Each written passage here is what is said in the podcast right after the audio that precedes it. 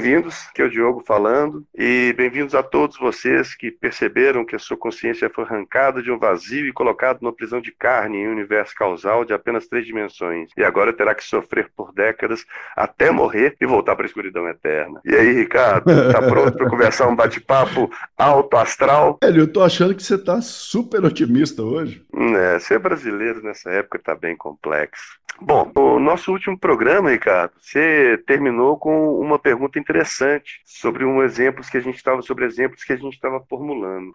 A gente estava formulando a questão da sabedoria e do conhecimento, da inteligência, e ficou uma pergunta diante de um exemplo de recursos humanos. E aí, qual dos dois engenheiros você contrataria? O engenheiro que sabe a altura daqueles prédios porque leu em algum lugar, ou o engenheiro que pensa e conclui na altura dos prédios? Boa, Diogo. Mas tivéssemos a oportunidade de escolher um terceiro profissional que tivesse tido acesso às informações e, ao mesmo tempo, conseguisse projetar, visualizar e transformar informações em conhecimentos, eu escolheria esse terceiro profissional. Mas respondendo a sua pergunta, e no caso nós temos só duas opções, eu ficaria com o segundo. Por quê? Esse segundo ele tem a habilidade de ir além das informações, criar uma lógica para responder perguntas ou tentar resolver problemas a partir do raciocínio, a partir da, de habilidades que as informações em si elas não trazem. Aí eu gostaria de diferenciar informações e conhecimentos. Nós temos acesso a muitas informações. Inclusive, temos sido bombardeados por informações, seja pela mídia, seja pelas redes sociais, pelos outdoors. O tempo todo nós temos acesso às informações, mas talvez um dos grandes desafios seja construir conhecimento, ou seja, relacionar essas informações de maneira tal que nós possamos assimilar, digerir, conectar e aí sim construir conhecimentos, ou seja, reflexões a partir dessas informações, criar soluções de problemas, pensar em alternativas e refletir sobre a nossa sociedade. Agora, além de considerar um tema para a gente voltar à discussão ou voltar a tertulhar, é só abrir um parêntese, nós estamos falando de uma parcela da sociedade que tem acesso às informações. E ainda poderíamos pensar qual tipo de informações que determinados grupos sociais têm acesso. Enfim, realmente, eu acho que vale a pena voltarmos a esse tema. Diogo, ia considerar informações, meios, finalidades. O que, que você teria a nos dizer sobre isso? Tornando um assunto que a gente falou em uma outra conversa, na conversa anterior nossa aqui do Tertúlias. Você, se você não sabe a finalidade do que você está fazendo, você acaba dando muita importância importância